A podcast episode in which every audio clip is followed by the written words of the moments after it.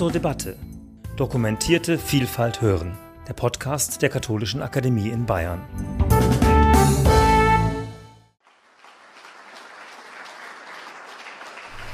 Die Verständigung zwischen den orthodoxen Kirchen selbst wird in Frage gestellt. Die aktuelle Aggression der Russischen Föderation auf die Ukraine hat den Konflikt innerhalb der Weltorthodoxie zusätzlich verschärft und das ohnehin niedrig einzustufende gegenseitige Vertrauen zwischen den autokephalen christlich-orthodoxen Kirchen geschwächt oder sogar komplett zerstört. Relevant ist dabei, dass die globale Orthodoxie als potenzielle friedensstiftende Ressource im aktuellen Krieg desaströs versagt hat. Und es gibt derzeit keine Anzeichen dafür, dass die Orthodoxie in der Lage wäre, einen Beitrag zur Gewaltlosigkeit und Frieden zu leisten. Als Akteur, der aktuell für den Frieden die größte Verantwortung innerhalb der Orthodoxie trägt, gilt der russische Patriarch Kirill I. Doch mit seinen metaphysischen und religiösen Rechtfertigungen des Krieges hat er sich bereits am Anfang des Krieges als Friedensstifter, gelinge gesagt, disqualifiziert.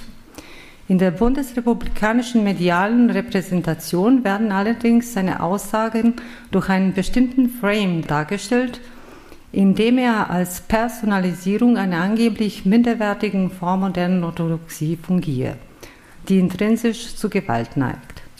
Aus diesem Grund stellt sich einerseits die Frage, was sagt der Patriarch genau? Wie ist die Haltung des Patriarchen zu aktuellen Krieg einzuordnen und zu verstehen? Andererseits stellt sich die Frage, wie reagiert die Orthodoxie auf diesen Krieg? Wie sind diese Positionen der orthodoxen Kirchen zu erklären? Und schließlich, was können die Kirchen in ökumenischen Kontext tun, um ähm, eine Kultur der Gewalttätigkeit aktiv mitzugestalten? Um diese Fragen skizzenhaft zu beantworten, werde ich zunächst die zentralen Narrative der Kriegskommunikation von Kirill vorstellen. Keineswegs möchte ich damit suggerieren, dass diese repräsentativ für die gesamte russische Kirche ist. Im Gegenteil möchte ich an dieser Stelle ausdrücklich auf die Pluralität der Positionen und Deutungen des Krieges innerhalb der russischen Kirche hinweisen. In einem weiteren Schritt werde ich die Reaktion der orthodoxen Kirchen, die nicht direkt vom Krieg betroffen sind, skizzieren und nach Konvergenzen und Dissensen in ihrer Kriegskommunikation fragen. Drittens werde ich für einen Paradigmenwechsel in ökumenischen friedensethischen Debatten plädieren, indem ich das Prinzip Gewaltlosigkeit hervorhebe, und zwar nicht im Sinne einer individuellen pazifistischen moralischen Haltung, sondern als gemeinsames ökumenisches Anliegen und als einzige konstruktive Option für die Gegenwart und die nachhaltige Zukunft. Ich komme zum ersten Teil, Kriegskommunikation des Patriarchen Kirill. In der Kriegskommunikation des Patriarchen ist zunächst der Narrativ zu identifizieren, in dem die Vaterlandsliebe und die militärische Logik glorifiziert werden. Einen Tag vor dem Beginn des Krieges würden in Schreiben an Wladimir Putin zum Tag des Verteidigers äh, des Vaterlandes militärische Werte wie Mut, Tapferkeit, glühende Liebe zum Vaterland und Bereitschaft zur Selbstaufopferung des Volkes gepriesen. Dabei wird der bedeutende Beitrag zur patriotischen Erziehung der Kirche betont, die im Militärdienst eine aktive Manifestation der evangelischen Nächstenliebe sieht. So feierte er die Liturgie in der Hauptkirche der Streitkräfte der Russischen Föderation, die als Symbol der Militarisierung der russischen Kirche fungiert, mit der Begründung, alle Verteidiger des Vaterlandes und alle Menschen auf die historische Bedeutung des Krieges erinnern zu wollen, von deren das äh, historische Schicksal äh, unseres Volkes abhängen kann. Der Topos von der Einheit des Heiligen Russ ist der zweite zentrale Narrativ in der Kriegskommunikation des Patriarchen. Da Russ ein mehrdeutiger Begriff ist, bezieht er sich äh, der Patriarch äh, bei deren Verwendung auf unterschiedliche Phänomene mal auf die Einheit des Volkes, mal auf die geistliche kirchliche Einheit, mal auf die Einheit des äh, Vater- bzw. Mutterlandes. Oft werden diese verschiedenen Ebenen dabei vermischt. Bei der Betonung von Einheit des Volkes ist zwar die Rede von zwei brüderlichen Völkern, doch diese seien im Wesentlichen eins, das russische Volk. Äh, die Feinde wollen von außen äh, dieses Volk spalten und die Teile dieses Volkes davon überzeugen, dass sie überhaupt nicht ein Volk seien. Indem er den nationalistischen Mythos der Einheit von russischem Volk betont, kann dies im Sinne der Leugnung der ukrainischen Nation durchaus gedeutet werden. Allerdings ist hier zu betonen, dass der Patriarch selbst vom Volk und gerade nicht von der Nation spricht. Dass dieses Volk in unterschiedlichen Staaten existiert, stellt der Patriarch nicht in der Frage. Er bezieht sich eher auf die Vergangenheit, anstatt äh, Zukunftsperspektiven zu eröffnen. Bei der Rede über die geistliche Einheit im Glauben bzw. zur kirchlichen Einheit wird der gemeinsame Ursprung der kirchlichen Strukturen aus den Kiewer Taufbecken betont, weshalb er wiederholt äh, von der Gefahr des Schisma warnt. In dieser Konnotation bezieht sich die Redewendung von, von einem Volk auf ein Gottesvolk. Auch hier wollen die äußeren Feinde, die bösen Kräfte, die kirchliche Einheit zerstören. Ein weiterer wichtiger Aspekt in der Kommunikation betrifft die Deutung des Krieges durch das äh, Narrativ Krieg als Ereignis. Zunächst ist hervorzuheben, dass der Krieg äh, zumindest begrifflich verschwiegen oder präziser nicht beim Namen genannt wird. So sprach er in einer Ansprache von Ereignissen und zeigte zwar Solidarität mit allen, mit allen, die von der Katastrophe berührt würden, allerdings ohne, ohne dabei weder den Krieg noch äh, die Aggression zu benennen oder gar eine Stimme gegen des Angriffes äh, zu erheben. Das dominiert seine Kommunikation bis heute. Der vierte Narrativ ist äh, der Rechtfertigungsnarrativ und der wird durch drei Gründe für den Krieg bestimmt. Als erster Rechtfertigungsgrund für den Krieg werden die Menschenrechtsverletzungen benannt. So wird der Krieg als eine Art russische humanitären Intervention betrachtet. Den Beginn der Feindseligkeiten sieht Patriarchin der seit 2014 andauernden Unterdrückung und Vernichtung von Menschen in Donbass, in der Verdrängung der russischen Sprache und historischen und kulturellen Tradition, die von der Weltöffentlichkeit so Patriarch verschwiegen würde. Zweiter Rechtfertigungsgrund ist, äh, sei die Verteidigung von einer geopolitischen Bedrohung. So lege die Kriegsursache in, in externen geopolitischen Akteuren und deren Handlungen. In Schreiben an ehemaligen Generalsekretär äh, Sekretär von äh, Ökumenischen Rat der Kirche äh, wird als Ursache des Krieges die NATO-Osterweiterung genannt. Der Krieg wird in diesem Narrativ zusätzlich als Wertekonflikt gedeutet, in dem äh, die Idee einer unipolaren Weltordnung äh, abgelehnt wird. Diese fundamentale Ablehnung geschieht durch Infragestellung der Werte dieser Weltordnung.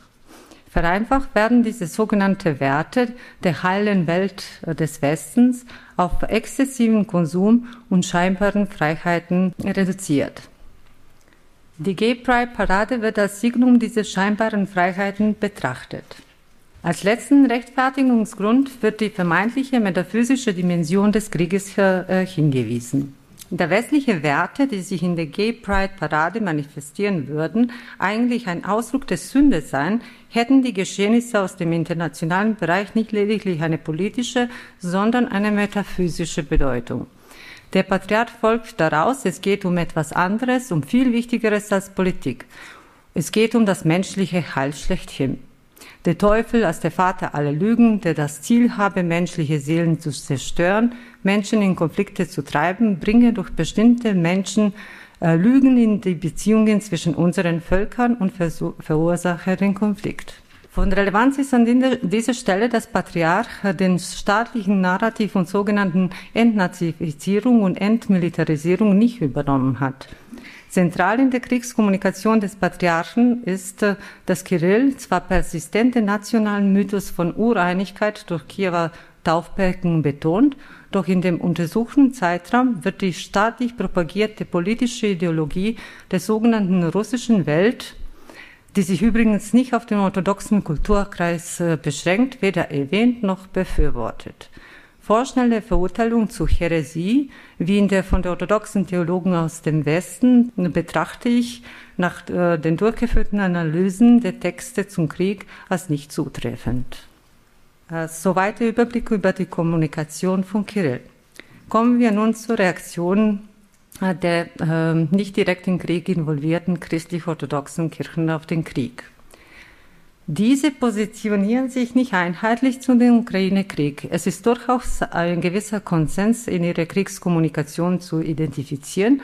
Allerdings sind auch Differenzen und Be Besonderheiten zu äh, beobachten. Hier sind die Konsensen.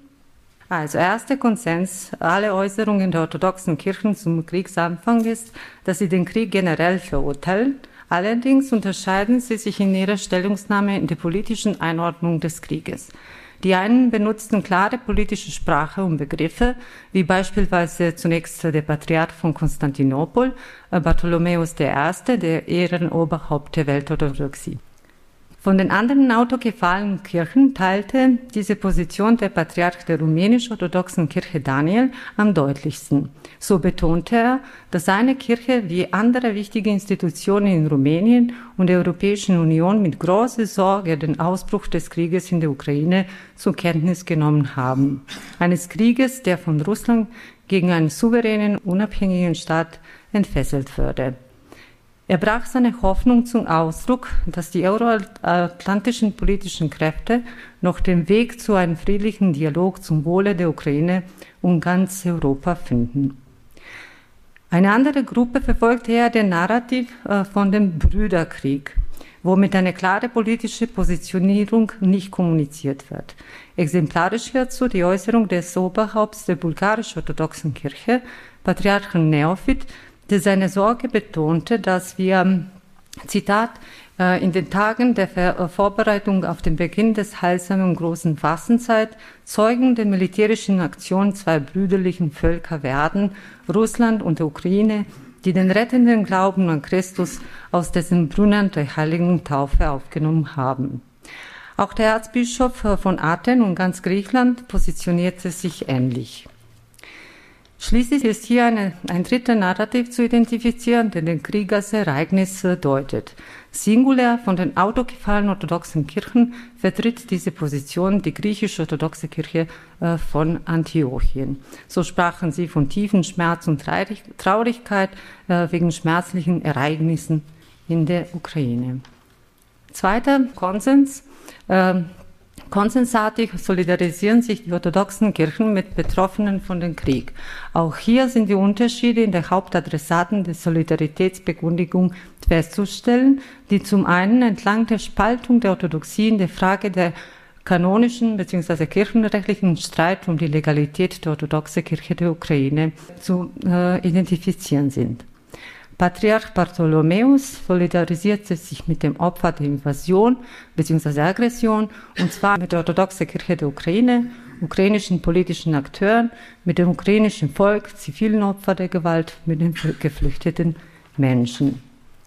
Auch die anderen Patriarchen und, die, und ihre Kirchen bekundeten zwar eine Solidarität mit Ukrainer, allerdings würde die Solidarität entlang der aus äh, eigene Sicht als äh, kanonische Kirche geltende Kirche betont.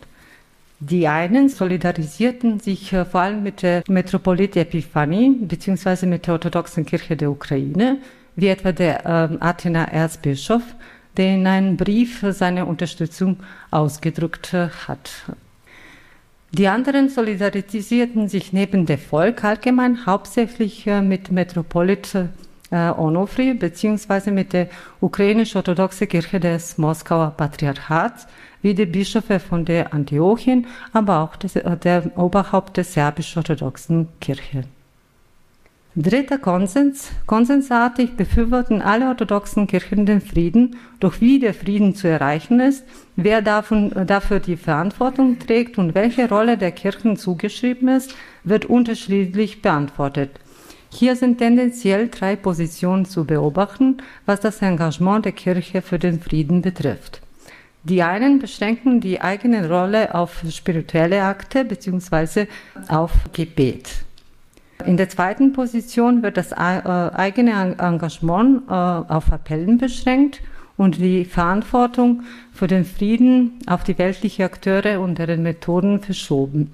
Typisch dafür ist die Äußerung der bulgarisch-orthodoxen Kirche. In dritten Position wird die Verantwortung der Kirche selbst für den Frieden hervorgehoben. Das Wirken äh, der Kirche und Christinnen im Krieg beschreibt zum Beispiel Patriarch Bartholomäus in der Osterbotschaft wie folgt. Die Kirche Christi wirkt von Natur als Friedensstifterin. Sie betet nicht nur um den Frieden von oben und den Frieden der ganzen Welt, sondern betont auch, wie wichtig es ist, dass die Menschen sich für den Frieden einsetzen. Frieden stiften ist das, was einen Christen von allem äh, auszeichnet. Mit Bezug auf das sozialethisches Dokument für das Leben äh, der Welt betonte er, dass die Kirche die Märtyrer, die ihr Leben für den Frieden hingegeben haben, als Zeugen der Macht, der Liebe und der Schönheit der Schöpfung in ihrer ursprünglichen und vollendenden Gestalt und für das Ideal des menschlichen Verhaltens, wie Christus es während seines irdischen Dienstes empfohlen hat, ehre. Dieser Überblick der unterschiedlichen Patriarchen verdeutlicht, dass sie geprägt durch ihre jeweiligen gesellschaftspolitischen Kontexten kommunizieren. So sind die zurückhaltenden oder parteiliche Äußerungen zu erklären, denn diese widerspiegeln die öffentliche Meinung der jeweiligen Gesellschaften dieser Kirchen. Komme zum Zwischenfazit und auf die am Anfang gestellten Fragen, Frage zurück.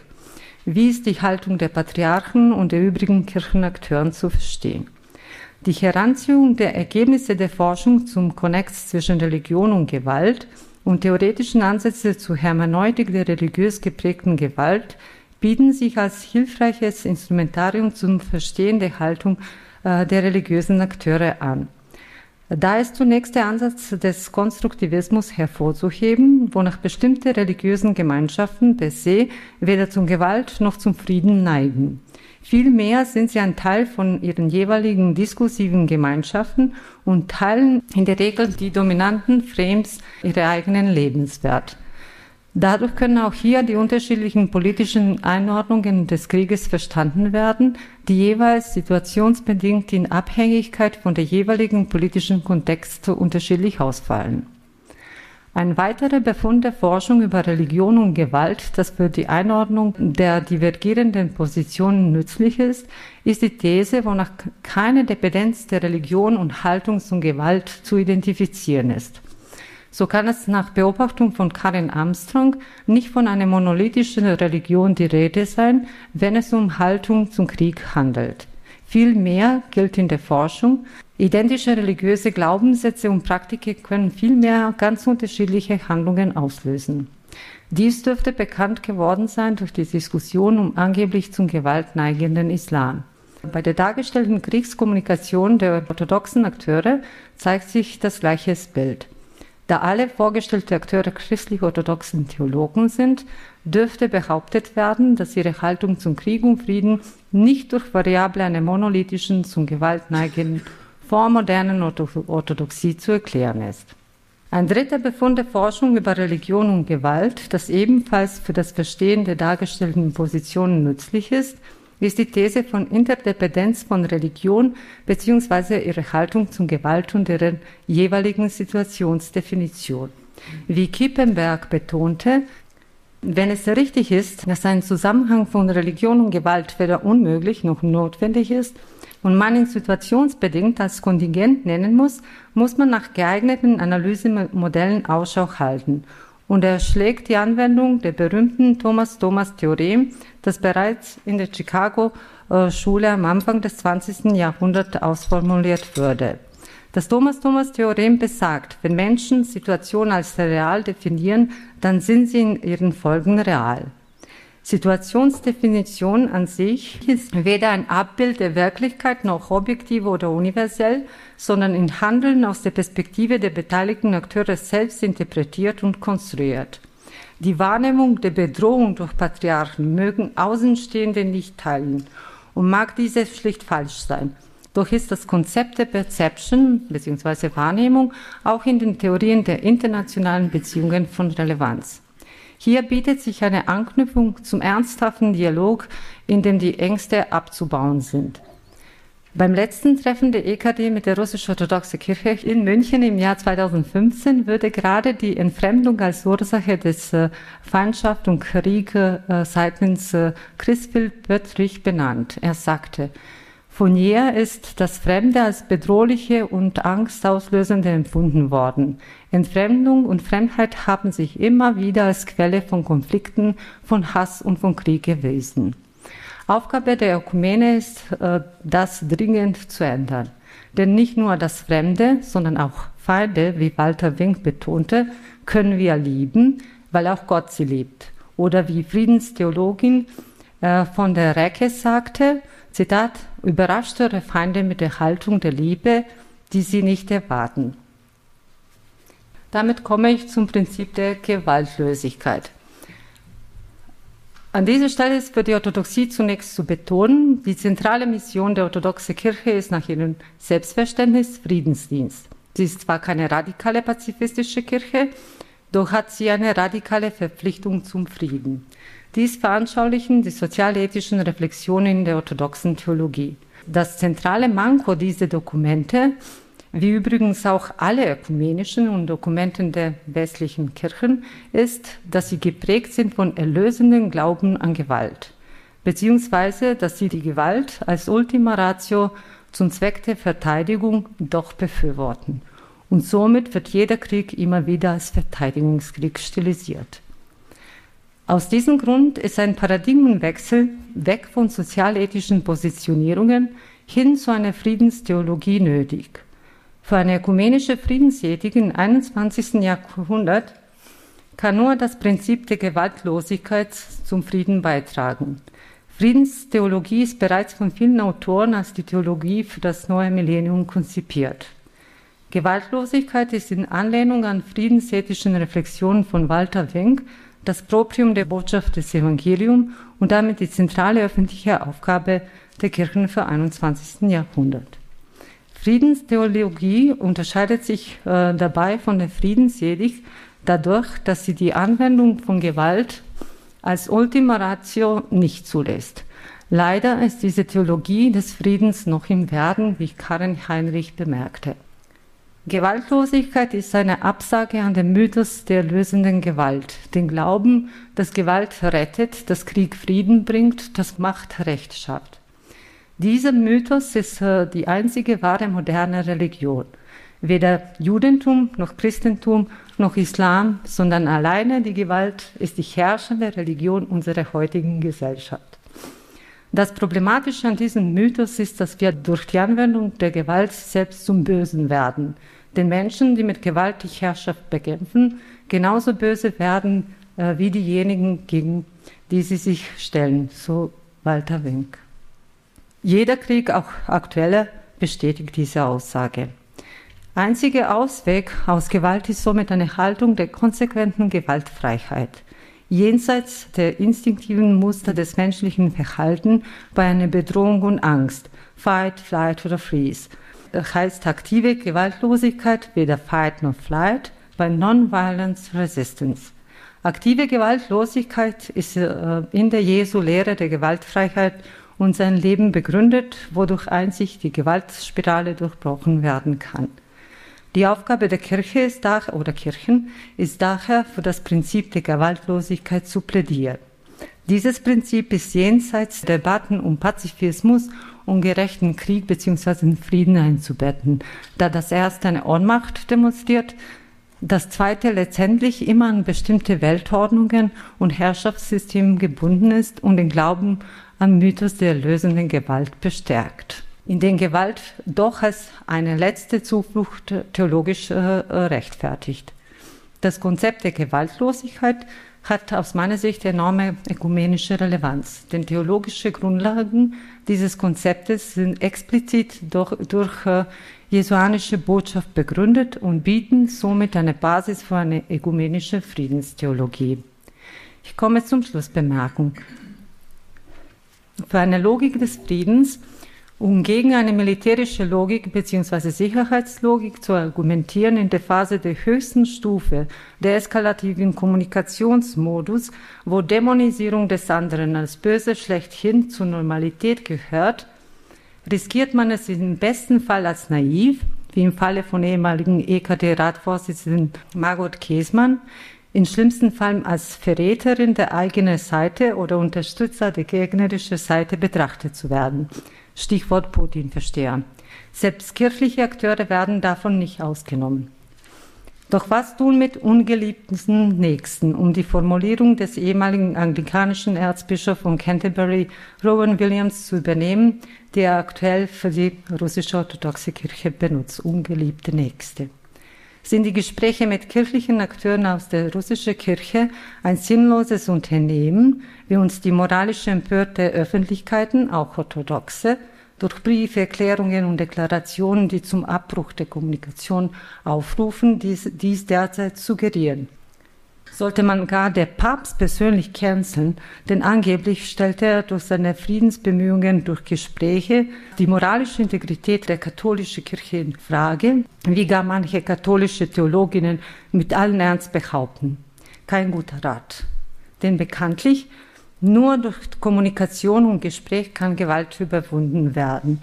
Mit Worten von Michael Traber, Zitat, es gibt buchstäblich nur einen Weg, Gewalt zu überwinden. Kommunikation. Die neue Kultur des Friedens ist also eine Kultur der Kommunikation. Das gilt auch jetzt. Doch zusätzlich sind dazu auch weitere Schritte unabdingbar. Als dringende Aufgabe der Kirchen ist derzeit eine gemeinsame friedensethische Position jenseits von Gewaltlogik zu entwickeln und diese in einem ökumenischen Konzil publik zu machen. Gerade jetzt scheint mir das zentral in der Zeit, wo es um Neuformulierungen der friedensethischen Prämissen gerungen wird.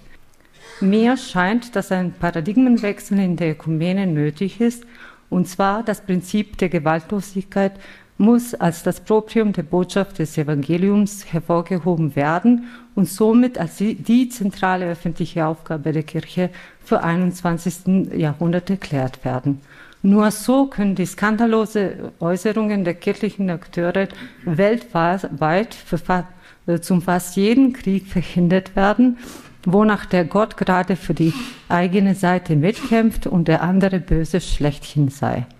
Wo alle anderen Akteure scheitern, betrachte ich die Kirchen als mächtige Akteure, die gemeinsame Stimme jetzt erheben können für die Gewaltlosigkeit und zwar zu wiederholen durch einen ökumenischen Friedenskonzil. Nur so können dämonische Kräfte in Duktus von Wings Sprachstil zu sagen zu ihrer göttlichen Berufung zurückgeführt werden. Ironie der Geschichte ist, dass das jesuanische Prinzip der Gewaltlosigkeit gerade auf dem Gebiet Heiligen, des heiligen Russ in der Orthodoxie wiederbelebt würde, indem dort der Märtyrertypus der Gewaltendulder und Leidendulder entstanden ist. Vielen Dank.